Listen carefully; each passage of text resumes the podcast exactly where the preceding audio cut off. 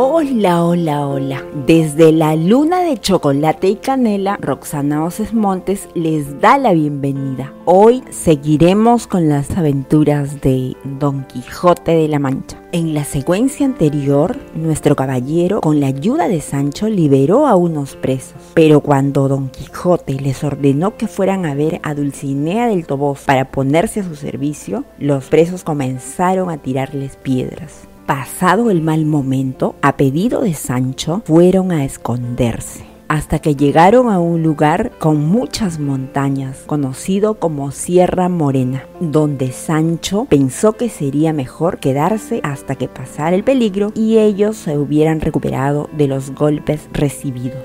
Caballero y escudero se refugiaron entre dos rocas para pasar la noche. La suerte quiso que uno de los presos liberados, Ginés de Pasamonte, anduviera por ahí. Cuando estuvieron dormidos, el ladrón desató el asno de Sancho y se lo llevó. A Rocinante lo dejó porque pensó que no servía ni para empeñarlo. Al amanecer, Sancho vio que faltaba el burro y se puso muy triste y comenzó a llorar.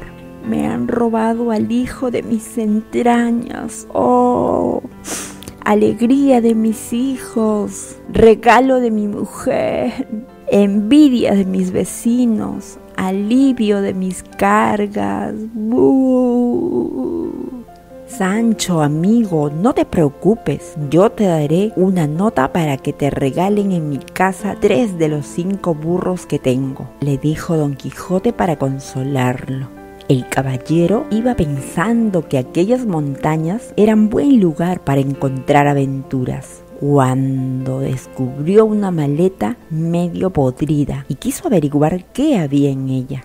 Mira, Sancho, lo que hay en esa maleta que alguien perdió. Sancho encontró unos paños sucios, entre los cuales había unas monedas de oro y un libro de memorias. Guardó don Quijote el libro y siguieron adelante. Muy cerca hallaron una mula muerta que podía haber sido de aquel hombre extraño, el dueño de la maleta. Un cabrero que pastoreaba por ahí les contó la historia. Hace unos meses llegó un joven de buen parecer, muy bien vestido, y se escondió en lo más profundo de la sierra. Se ha vuelto loco. A veces es muy amable y otros días da de puñetazos al primero que ve. Nadie sabe qué hace aquí, ni la causa de su locura. En eso apareció el muchacho de quien hablaban. Don Quijote le pidió que le contara sus desventuras.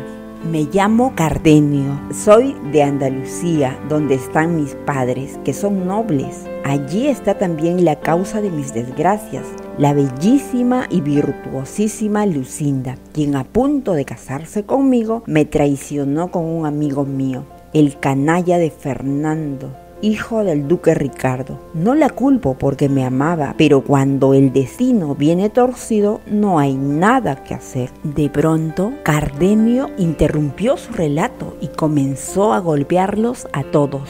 Cardenio se fue. Don Quijote y Sancho se despidieron del cabrero y se metieron en la sierra. Llegaron a un lugar claro y el caballero desmontó. Dijo que quería imitar a Amadis de Gaula cuando se retiró desesperado por los amores de su dama. Antes le escribió una carta a Dulcinea para contarle lo que hacía. Escucha, Sancho, esta carta para que te la prendas y vayas a decirle a la emperatriz del Toboso. Imposible, señor. Tengo tan mala memoria que a veces me olvido de cómo me llamo, dijo Sancho. Entonces voy a firmarla para que la lleves. Por atrás te escribiré la nota para que te den en mi casa los burros que te prometí, dijo don Quijote. Luego el caballero de la triste figura se desvistió y se puso a dar maromas y a hacer toda clase de locuras. Ve rápido, querido escudero, y dile a mi señora lo que hago por ella. Pon atención a lo que hago para que le puedas contar esta penitencia que yo mismo me impongo.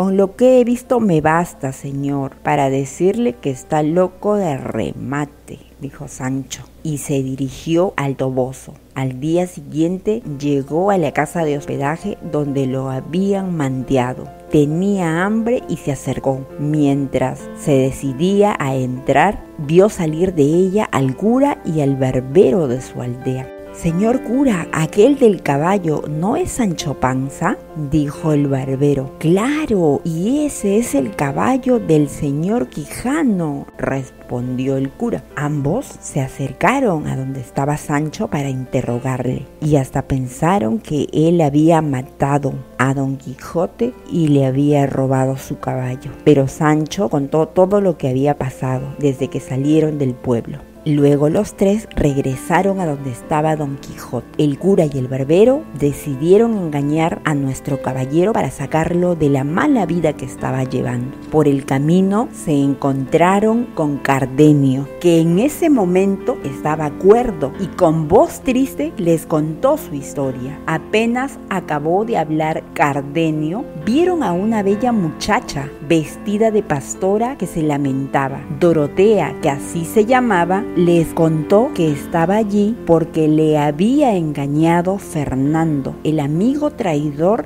de Cardenio, y que la boda con Lucinda no se había llevado a cabo. Eso puso muy contento a Cardenio. El cura les habló de su plan para ayudar a Don Quijote. Dorotea debería de decirle a Don Quijote que era una princesa y necesitaba su ayuda. Así podrían sacarlo de ese lugar. Dorotea y el barbero se disfrazaron con unos vestidos que ella llevaba y así se presentaron ante nuestro caballero. Caballero, soy la princesa Micomicona. Vengo a rogarle que me libre de un gigante que me ha quitado mi reino. Y este es mi escudero. Don Quijote respondió, le prometo, señora mía, que no emprenderé ninguna nueva aventura hasta que logre que el tal gigante le devuelva su reino. Por el camino, el cura y Cardenio se encontraron con ellos, como por casualidad, y se sumaron al grupo. Cuando la princesa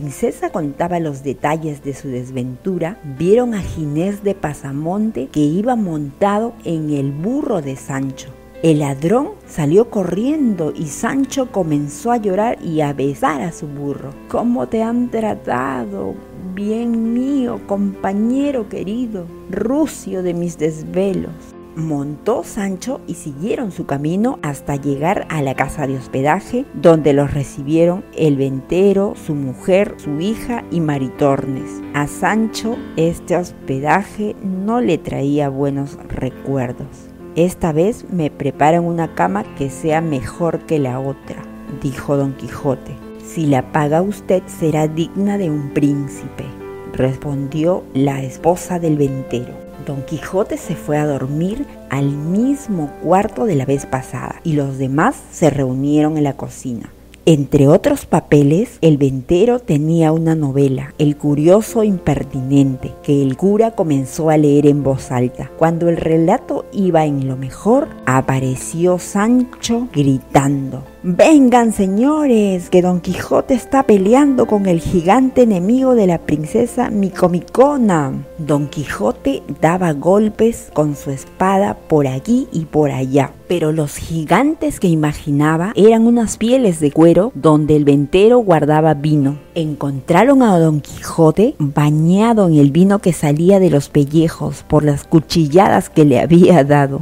Para despertarlo, el barbero le echó agua con una cubeta. Esta casa está encantada. ¿Dónde están las cabezas que les corté a los gigantes? ¿No ven la sangre que les mana a borbotones? Preguntaba don Quijote furioso. ¿Qué sangre ni qué sangre? Lo que sale a chorros es el vino que hay en los odres, que este loco ha roto, dijo el señor ventero. Al ver que la princesa Micomicona se convertía en Dorotea, Don Quijote quedó convencido de que aquella casa de hospedaje, castillo, estaba encantada. Sin más averiguaciones, Se puso su armadura y salió para ser guardia. No vaya a ser que aparezcan unos gigantes. Al verlo, Maritornes y la hija del ventero decidieron hacerle una broma. Las muchachas lo llamaron con, con, una dulce voz. Señor caballero, acérquese por favor. Señora, si se ha enamorado de mí, lo lamento, pero mi amor está consagrado a la más hermosa doncella del mundo, mi Dulcinea, la emperatriz del Dijo Don Quijote. Me conformaría, señor, con tocar su mano. No me niegue ese pequeño favor, dijo una de las mujeres. Por mi vida que no, eso en nada ofende a mi amada, ni atenta contra mi honor, respondió don Quijote. Sin la menor sospecha, don Quijote metió la mano por la ventana con toda confianza.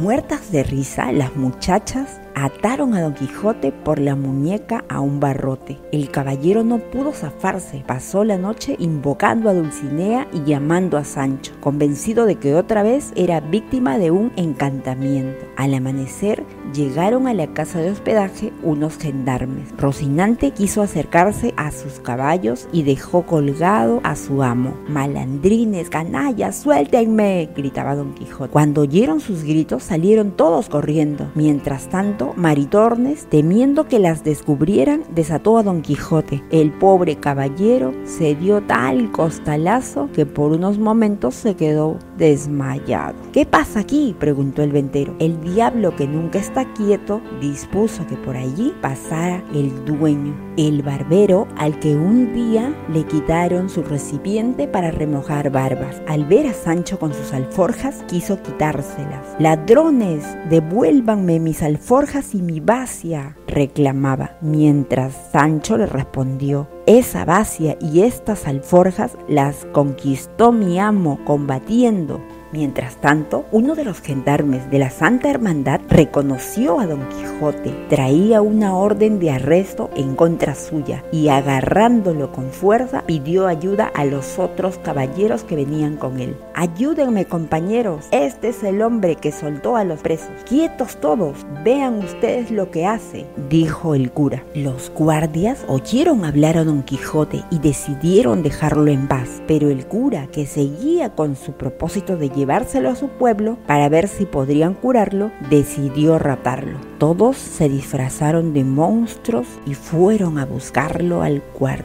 Lo ataron fuertemente y lo metieron en una jaula. ¡Ay de mí! Estos fantasmas me tienen encantado y me llevan al reino de las tinieblas, decía don Quijote. El cura se arregló con un arriero que tenía una carreta de bueyes para que llevara la jaula. Al amanecer se pusieron en camino, sin que don Quijote hubiera salido de su asombro. La gente del pueblo se inquietó y fueron a pararse cerca al carro. Algunos aldeanos reconocieron a don Alonso Quijano y fueron a avisar a su ama y su sobrina. Salió también la mujer de Sancho Panza a recibir a su marido, mientras la sobrina y el ama de Don Quijote lo ayudaron a bajar. Subieron a Don Quijote a su cuarto. El pobre no sabía bien a dónde estaba. Se sentía humillado por ese encantamiento. Esta historia continuará. Enviamos saludos para los niños, niñas y padres de familia de la institución educativa Mi Otro Mundo en Zapayal, Puente Piedra, y de manera especial para Joshua y su hermana Zoe. Si te siguen gustando las aventuras de Don Quijote de la Mancha, compártelas y pasa la voz que estamos en la luna de chocolate y canela.